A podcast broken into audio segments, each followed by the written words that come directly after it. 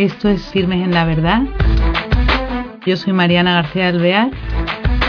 Voy a empezar con las entrevistas.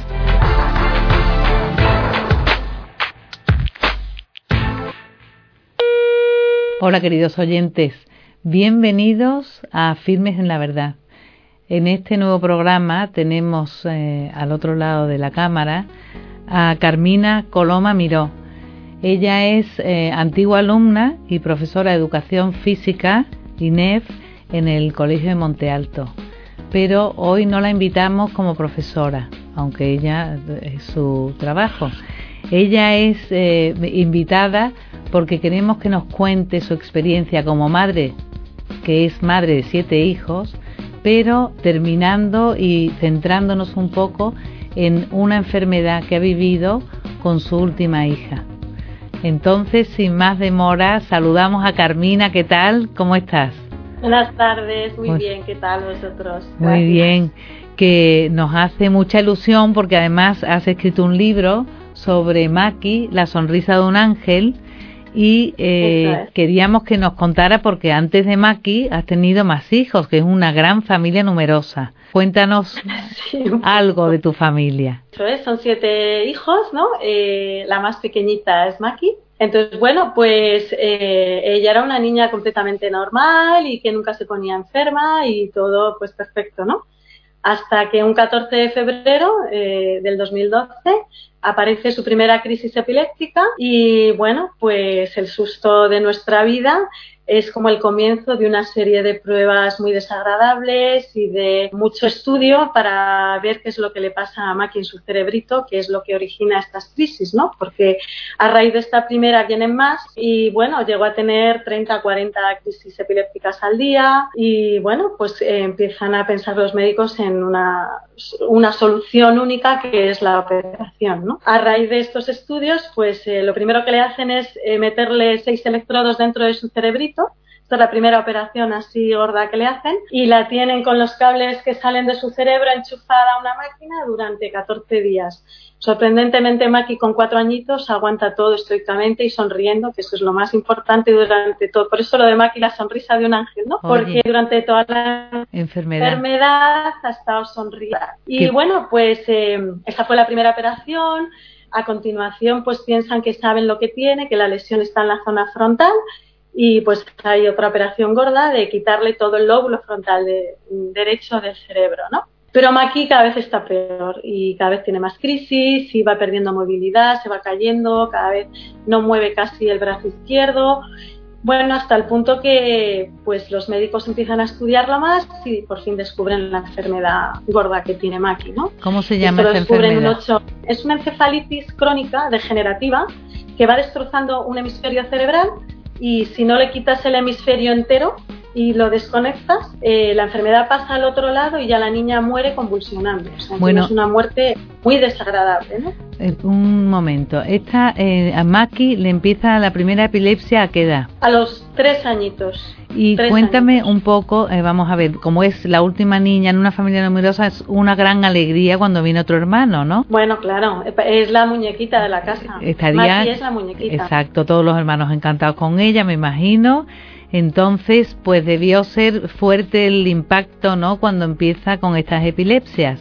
Y, muy fuerte, además sí que no, no, saben muy bien los médicos qué pasa y bueno, Maki cada vez está peor, ponemos a rezar a mucha gente, ¿no? Es lo que empezamos a, a establecer como una gran cadena de oración por Maki cuando Maki entra en la UCI, pues entra ya muy malita, eh, pues la enfermedad la está matando, ¿no? Y bueno, pues le hacen un tratamiento muy fuerte que consiste en cambiarle todo su plasma sanguíneo, ¿no? A través de una vía aquí en la yugular y bueno, pues con la sangre se van también la medicación epiléptica y la niña entra en un estado de crisis permanentes que se llama estatus, con un grado de mortalidad muy alto, ¿no? Con crisis muy gordas que ni cerebro ni corazón pueden aguantar.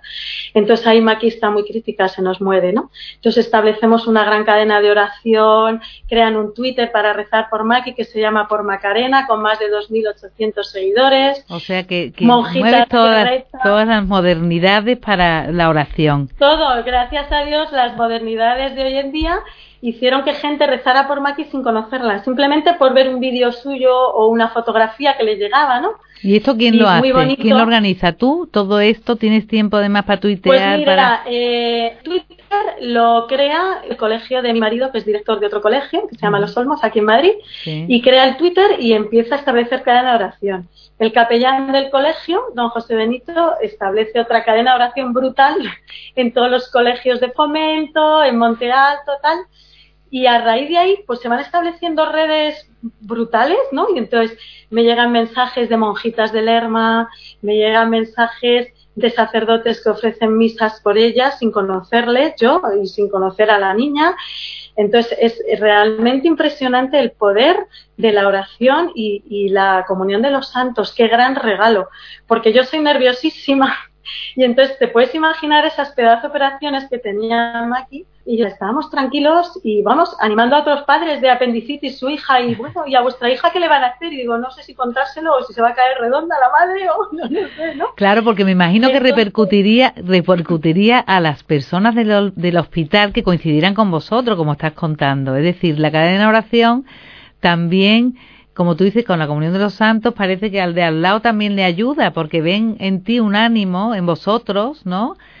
Con una enfermedad tan gorda y, dirán, bueno, ¿y esto cómo, cómo se mantienen? Estas personas que tienen, ¿no? Para llevarlo así. Pues fíjate que eh, mis compañeras de UCI me decían, me transmites paz. Y digo, yo, será mi marido, que es como todo paz, yo soy muy nerviosa. Entonces digo, no puedo ser yo. No, no, tú me transmites paz. Y digo, claramente aquí lo que está rezando la gente se ve, porque, bueno, luego ayudaba mucho también la niña, ¿no? O sea, la niña era una sonrisa constante, era como una catequesis impartida por una niña de cuatro años una confianza brutal en la Virgen María. Era, la Virgen me va a curar, la Virgen María me va a curar.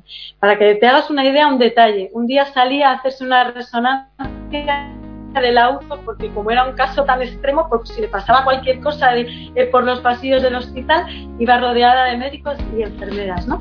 Y te digo, mira, Maki, los médicos que te van a curar, es casi muy seria, dice, los médicos no me van a curar, me va a curar la Virgen María. entonces yo, con la ayuda de los médicos, y, mi marido con la ayuda de los médicos, que son estupendos, pues claro, los médicos se quedaban como diciendo, esta niña. Entonces ella siempre transmitía alegría, transmitía, o sea, ¿cómo se puede ser feliz en mitad del sufrimiento? Pues ella era capaz.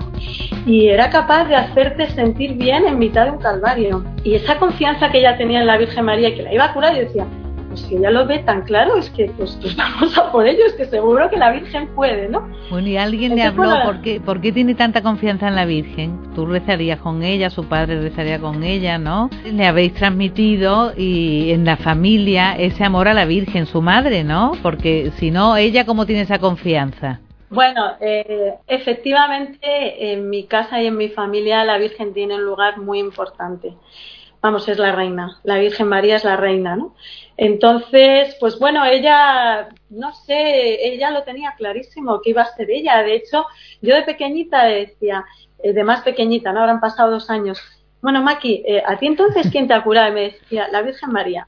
Y yo ahora que ya han pasado dos años le digo, Maki, ¿a ti quién te ha curado? Y me dice, la Virgen María. Digo, qué fuerte, pero es que es verdad. O sea, la realidad la ha curado Jesús, pero se ha pedido su madre, ¿no? En realidad hemos sido tantos rezándole que yo creo que no se ha podido resistir el de arriba, vamos, ha dicho, venga, entraría en sus planes también, ¿no? Porque yo creo que también cómo, cómo puede vivir una niña con medio cerebro, ¿no? Porque realmente ella terminó en una operación muy gorda de 12 horas y media en la que el médico le quitó todo su hemisferio derecho. Primero entró muriéndose porque estaba en la UCI muriéndose. Ningún médico pensaba que iba a superar el llegar a la operación. O sea que ella estaba como casi en coma porque estaría sin... Estaba, sí, vamos, hubo un momento que la médico de la UCI me dijo, la vamos a entubar ese momento era se nos muere, ¿no? Porque allí todo el que entubaban en la UCI moría. Y yo asumí realmente que mi hija se me moría con serenidad, porque al final Dios no te quita el sufrimiento, porque lo padeces minuto a minuto, pero te ayuda a llevarlo te ayuda y te da serenidad y te da paz en los malos momentos, ¿no? Entonces es que realmente Maki se nos moría, pero yo dije, voy a mandar otra vez otro mensaje, que recen, que recen, y entonces sorprendentemente es que Maki superaba todo, es que llegó a la operación, pero no solo llegó a la operación, sino que una vez que entró allí, fueron 12 horas y media de operación sin parar, y yo tenía contacto con un anestesista, que esta anestesista a su vez estaba en contacto con el anestesista que estaba adentro y me decía, es un milagro, Carmina. El ambiente es de auténtica paz en el quirófano y Maki entró muriéndose, es que podía cualquier cosa.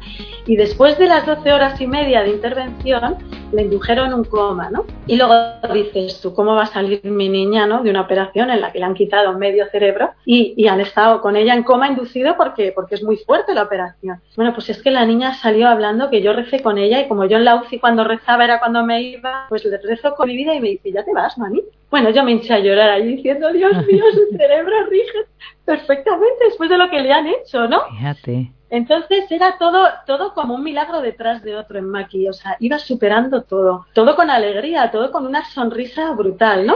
¿Y los médicos qué te dicen? ¿Los médicos qué te dijeron de esa operación? Los médicos dicen que Maki es un milagro. Y yo, de hecho, digo que te lo diga un médico porque que lo diga yo, pues no sé, o la gente que ha rezado por ella, ¿no? Pero los médicos me dicen que es un milagro y yo cuando voy a La Paz, porque os podéis imaginar la de revisiones que tenemos, porque al final el cerebro rige todo.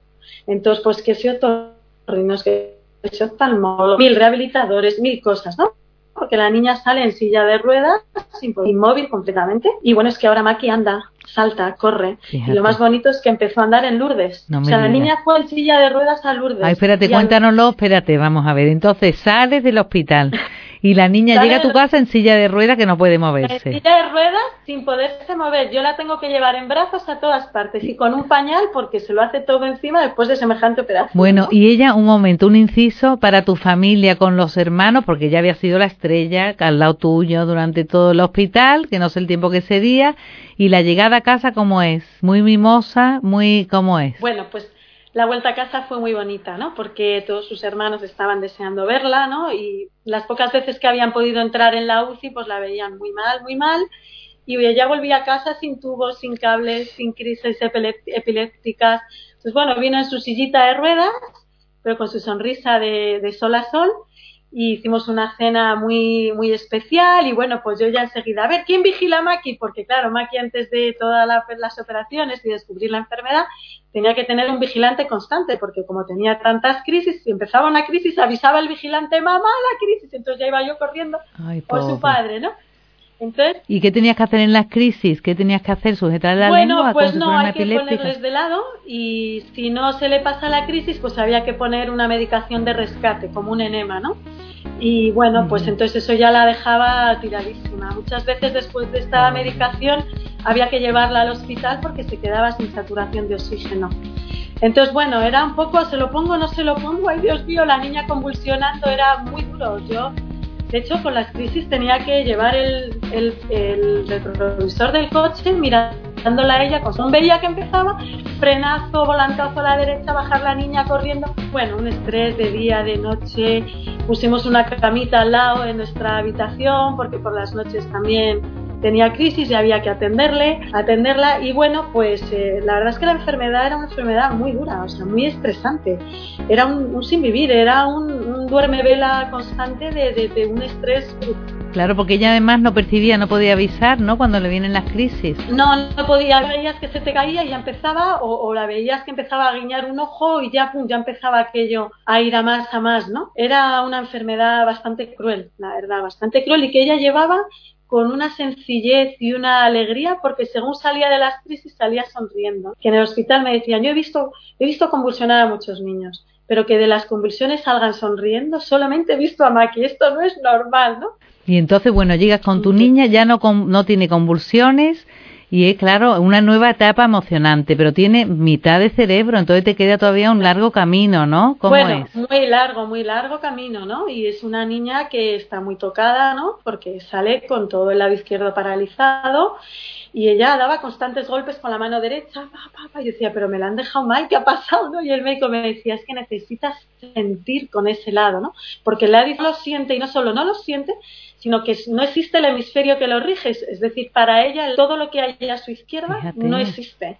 Con lo cual, toda la labor era hacer que ella viera que lo, de, lo que hay a tu izquierda existe, Maki. Entonces todos nos poníamos a la izquierda, todos para que intentara que, sintiera algo en la mano, que sintiera algo en el pie. Bueno, yo dije, aquí todo el mundo a la izquierda de Maki siempre tiene que haber una persona y Maki, qué pesados. Pobre.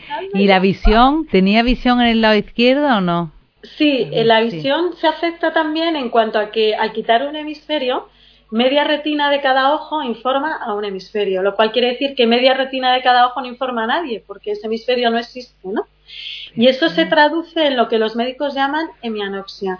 Eso es una visión que solo ves lo que tienes al frente, ¿no? Pero no tiene visión periférica para nada, ni tampoco lo ve lo que tiene, tampoco ve lo que tiene debajo solo ve lo que tiene al frente. Al final, pues claro, es que el, cerebro rige todo y, todo, se, todo se afecta, claro. Y entonces ahora, por ejemplo, ¿eso cuánto tiempo hace que, que volvió a casa ella? Bueno, ella volvió hace ya dos años y medio de la operación, ¿no? De la operación gorda, como si dijéramos, porque después tuvo otra operación más. Maki tuvo, en la corta distancia de ocho meses, eh, tuvo seis operaciones gordas, o sea, vida o muerte cada una de ellas podía morirse, ¿no? Entonces, bueno, eh, la verdad que bajo este estrés tan brutal, yo recuerdo, por ejemplo, una anécdota en una de ellas, ¿no? Que el médico nos dijo, bueno, yo os doy un 50%, ilusos de nosotros pensábamos que era de que se curase, pero en realidad era de que mejorase. Se queda así muy serio mi marido, Richie, dice, vamos a hacer una cosa, doctor, y yo diciendo, ¿pero qué le va a decir? Y le dice el médico, dígame, dígame, dice, usted ponga el 50% y nosotros conseguiremos el otro 50% rezando. O sea, el médico se queda así y dice, vale, pues muy bien. Vale, si usted lo dice. Entró el quirófano. Pero sí, fueron seis operaciones gordas. La más gorda de todas, pues es esta, ¿no? La de la hemisferectomía, la de quitarle el hemisferio. Pero al mes de operar, eh, la niña empezó con una hidrocefalia y tuvo que entrar nuevamente en quirófano a ponerle una válvula ¿no? en el cerebro. Pero fíjate que después de todo lo que llevábamos, yo me acuerdo a la madrina que decía, yo ya me voy a enfadar con el de arriba otra vez a operarla, ¿no? Y yo estaba fuerte, le decía a la madrina, madrina que podemos con esto, madrina que podemos, y la madrina pues yo ya me enfado. Al final la comunión de los santos, la fuerza que te da, ¿no? Para, para en los momentos duros tirar para adelante y decir, no pasa nada, no pasa nada, otra operación, podemos con ella, venga. Oye, y después, por ejemplo, ella tiene que seguir una rehabilitación, ¿no? Eh, a partir de ahí. Muy intensa, cómo va? Muy intensa. Entonces, a ver, hace ya dos años y medio de la operación grande, ¿no? De la hemisferectomía. El primer año, todos los días de rehabilitación, varias horas.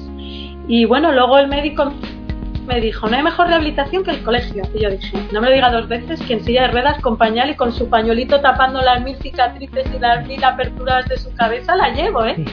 pues llévala y allí que la llevé. Entonces la niña hacía mucha rehabilitación y yo la iba llevando al colegio poquito a poco, un poquito un día, eh, a los dos meses la llevaba pues un poquito más, ¿no? Según iba aguantando ella. Entonces tiene mucha rehabilitación, mucha. Pero como yo digo, tú la ves ahora y es que nunca dirías que Maki tiene medio cerebro, ¿no? Y la gente que, que me pregunta dice, pero ¿cómo es posible que esté así? Yo digo, mira, Maki es el resultado de mucha rehabilitación y mucha oración. Mucha oración. ¿Mucha oración sola? Pues no, porque hay que rehabilitar ¿no? ¿Mucha rehabilitación sola? Pues no, porque entonces no estaría como esta Maki. Tú lo mezclas todo y ahí sale Maki, ¿no? Y entonces, pues eso es mucha, mucha rehabilitación, pero mucha, mucha oración detrás. ¿eh? La gente sigue rezando por ella. Me siguen llegando, pues eso, eh, testimonios de gente que reza que reza por ella o que le ha llegado el libro por casualidad. Y entonces es tan bonito ver la de gente que ha rezado por ella que al final dices, mira, eh, Señor, o sea, yo nunca, nunca jamás le dije, Señor, ¿por qué al revés? Porque yo a mis hijos les decía, a Dios no hay que entender, a Dios hay que quererle. Es lo que hay que hacer, o sea, quererle. Entonces me acuerdo que mi hijo mayor se enfadaba, ¿no? Que un día, bueno, yo mis dos grandes medicinas para superar todo esto, porque mis amigas me decían, pero tómate un ti, pero si es que es como para volverse lo que yo. Y mis dos medicinas son el sagrario y el rosario. o sea, yo no necesito más medicinas. Entonces yo me iba junto al sagrario y claro, yo frente al Señor no tenía que disimular no tenía que hacerme la fuerte, entonces yo me hinchaba a llorar ahí. Tú no decías venir aquí los que estáis cansados y agobiados que yo os aliviaré, pues aquí viene una muy cansada y muy agobiada, ¿no? Y yo me hinchaba a llorar. Yo recuerdo un día que venía del sagrario, ¿no? Y me dice mi hijo mayor, que claro, él es que no entendía. La gente no hace más que rezar y la niña cada vez está peor, ¿no? Y me dice... ¿Qué edad tenía tu hijo? ¿Qué edad tiene? Pues mi hijo ahora tiene, va a cumplir 23, pues tenía 21. Y me decía, ¿de dónde vienes, mamá? Digo, pues de decirle al Señor que le quiero pase lo que pase con Maki. Me mira así y me dice, que no le digas eso, que no se lo digas, que le digas que la cure. Digo, también, también se lo digo. Pero yo quería que ellos vieran que estábamos junto a él, pasara lo que pasara con su hermana, que, hay, que había que estar junto al Señor porque Él sabe más. O sea, a Dios hay que quererle. No hay que entenderle, hay que quererle y ya está, ¿no? Y planes y él sabrá más, ¿no? Y bueno, pues por lo que se ve, porque claro, yo le decía, Señor, lo que tú quieras, ¿no? Y no sé cuáles son tus planes, pero si me la dejas, por favor, si me la dejas aquí, ¿qué tal, no? Y bueno, pues se ve que ha querido y aquí nos la deja, gracias a Dios. Oye, pues qué milagro, ¿eh? Ah, pero de todas maneras, a pesar de eso, te, os queda todavía mucho trayecto a ella, que tiene que trabajar mucho, y a vosotros, ¿no? Porque aún le queda Mm, Le queda mucho, claro, y todavía nadie sabe hasta dónde puede llegar, porque en realidad Maki es el único caso de La Paz, ¿no? del, Hospital La Paz de Madrid. Solo hay 200 casos en el mundo como Maki, y en España creo que hay 5 casos, ¿no? Ha habido 5 casos de su enfermedad y que les han hecho la misma operación que a Maki y tal, ¿no? Entonces, en realidad los médicos no tienen mucha experiencia de cómo va a quedar Maki, dónde va a estar su techo, dónde va a estar su tope, ¿no? Pero te aseguro que con lo que reza la gente por ella, eh, bueno, yo creo que va a llegar muy arriba, no lo sé, pero la realidad es a donde Dios quiera, ¿no? Pero que yo siempre decía al Señor, en mitad del sufrimiento, ¿no? Yo cuanto más sufriría, ¿no? O sea, Señor te quiero, Señor te quiero, sobre todo en los momentos duros de las operaciones y de que Maki está mal, en la UCI se me muere, ¿no? Señor te quiero, yo le decía, Señor, como tú me la cures, que sepas que voy a proclamar su milagro a los cuatro vientos. Por eso y te está el libro, ¿no? Y ahí está Por eso te digo lo del libro, porque yo soy profesora de educación física. Es que no he escrito nunca nada en mi vida, pero según se lo contaba a la gente lo que estábamos viviendo y cómo lo estábamos viviendo, la gente me decía, esto lo tienes que escribir, esto lo tienes que escribir. En el libro, pues lo escribo como te estoy hablando a ti, ¿no? O sea, vaya pecha a llorar que me di, eh, qué harta de llorar, no sé, un poco así que mi marido es sevillano y me pega esos dejes, ¿no? Y la verdad es que la gente que se lo lee me dicen que se enganchan, que se lo leen en un día de corrido. Pues, vamos, mi marido y yo le llamamos el efecto libro. O sea, sabemos cuando una persona se lo ha leído porque enseguida nos mandan algún mensaje bonito, cariñoso, entrañable, ¿no? Y nos dicen eso, y dicen, hay que ver, que me he enganchado que no podía, no podía, que, hasta que me lo he terminado el libro no he parado. Bueno, yo confío en que realmente eh, ayude a dar esperanzas a la gente, ¿no? Que sufre, si no con un hijo, eh, siempre hay un sufrimiento en la vida, porque la cruz llega de una forma u otra, ¿no? Mi esperanza es que realmente la historia de Maki ayude a tener esperanza y a, confiar en Dios, ¿no? Que sabes que sabes que hay una forma de superar el sufrimiento con serenidad, agarrándote a la fe, agarrándote a Dios, ¿no? Y a su madre, la Virgen María. Esa es un poco mi ilusión. También mi ilusión es que gente que aunque no tenga fe vea que joder, si esa niña ha tenido no ese milagro o sea, se ha curado de semejante no intervención y, y cómo ha salido y cómo está la niña también dar esperanzas, ¿no? Sobrenaturales y humanas, ¿no? Que hay médicos muy buenos, que, hay que confiar en ellos también. Y bueno, pues eso, a Dios rogando y al mazo dando, aquí hay que darlo todo. Qué maravilla, y me encanta ver tu alegría, ¿eh?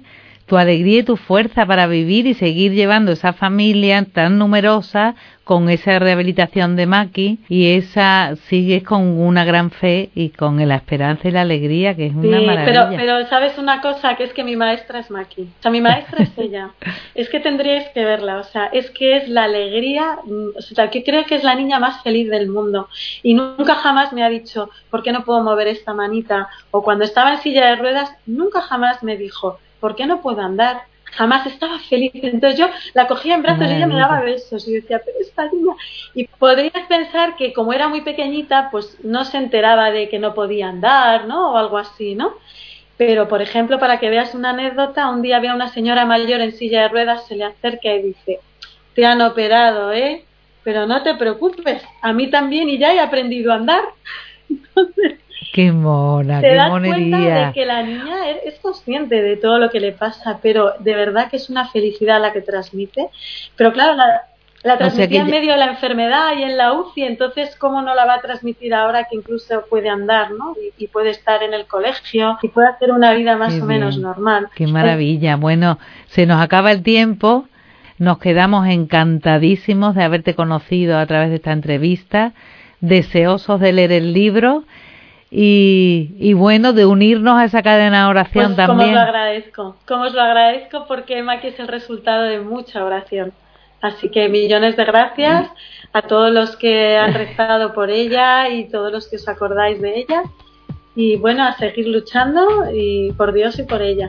Y un beso muy fuerte a todos. Muy bien. Pues muchas gracias, Carmina. Gracias a un beso para ti también. Venga, hasta Adiós.